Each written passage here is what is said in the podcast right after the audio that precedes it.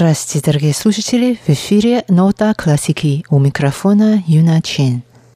Сегодня вашему вниманию предлагается произведение Шестаковича «Квартет 14», опус 142 в исполнении известного бельгийского коллектива «Куатюр Данель», который выступал несколько раз на Тайване, и чьи интерпретация произведений Шестаковича считаются одними из самых авторитетных. thank you